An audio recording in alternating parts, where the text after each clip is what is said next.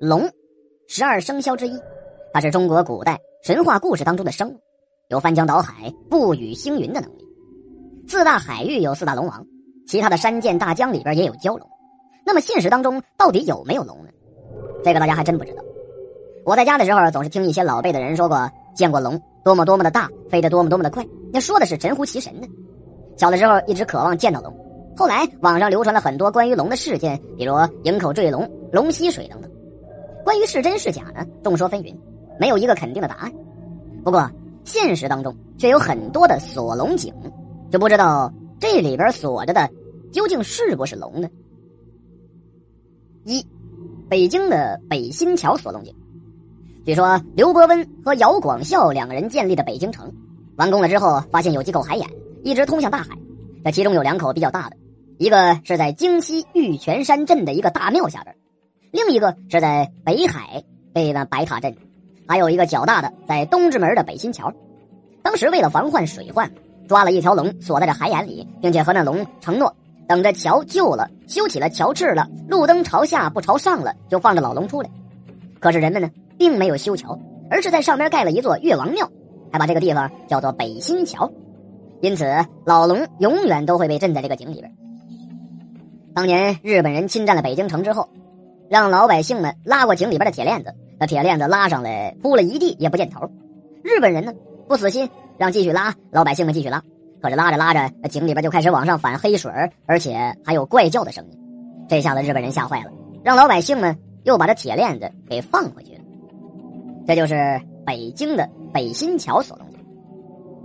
第二个呢是南京苍象锁龙井。苍象最开始叫做八爪金龙巷。明朝开国皇帝朱元璋在南京建都，一天他到朝天宫去散步，偶然之间就抬头看见了墙上有一片阴影在左右晃动。朱元璋定睛一看，原来是两条八爪金龙在打架。朱元璋这下子吓坏了，他以为这是要下来夺他的江山呢，从此犯了心病。善于察言观色的刘伯温看到了之后，告诉朱元璋可以用七十二地煞之法镇住这条金龙。之后，朱元璋在那八爪金龙像和那附近八个小巷子里边打造了七十二口水井。寓意着给这金龙钉上了七十二枚地钉，又在安品街挖了一口百丈深的大水井，井里边放了一条铁链子直达井底，寓意是缠住龙身。接着又把这八爪金龙像改成了苍象，寓意是这龙在苍地不得出。这第三个锁龙井呢，就是禹王锁龙井。据说在大禹治水的时候，宋州城外有一对老夫妇，收留了一个孩子做义子。这孩子唯一的爱好呢，就是在河里边玩耍。那老人们多次的劝阻都不听，就只能由着他了。有一天，大禹查看水情，他发现在水中玩耍的小孩是蛟龙所变，当时并没有惊动他，悄然离去的。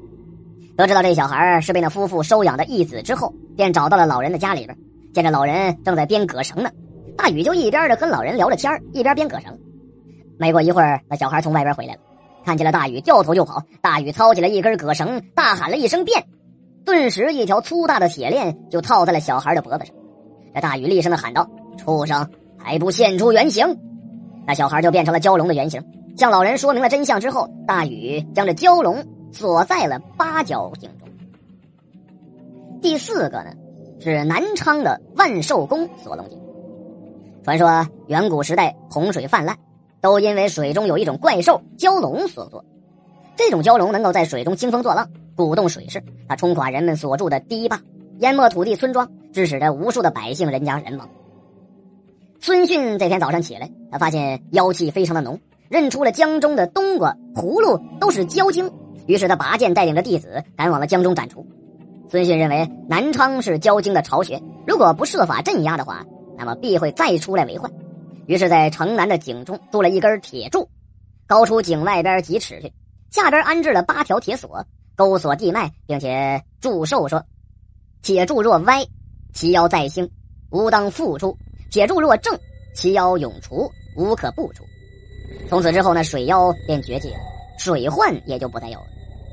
孙逊又担心着后人奸人妄为，做铁柱上边写道：“地圣人心善，永不出奸丑；纵有兴谋者，终须不到头。”铁柱公之名，也就是这样得来的。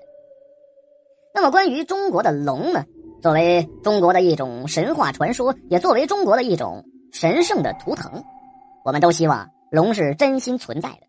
可是，我们并没有见到过龙的真身。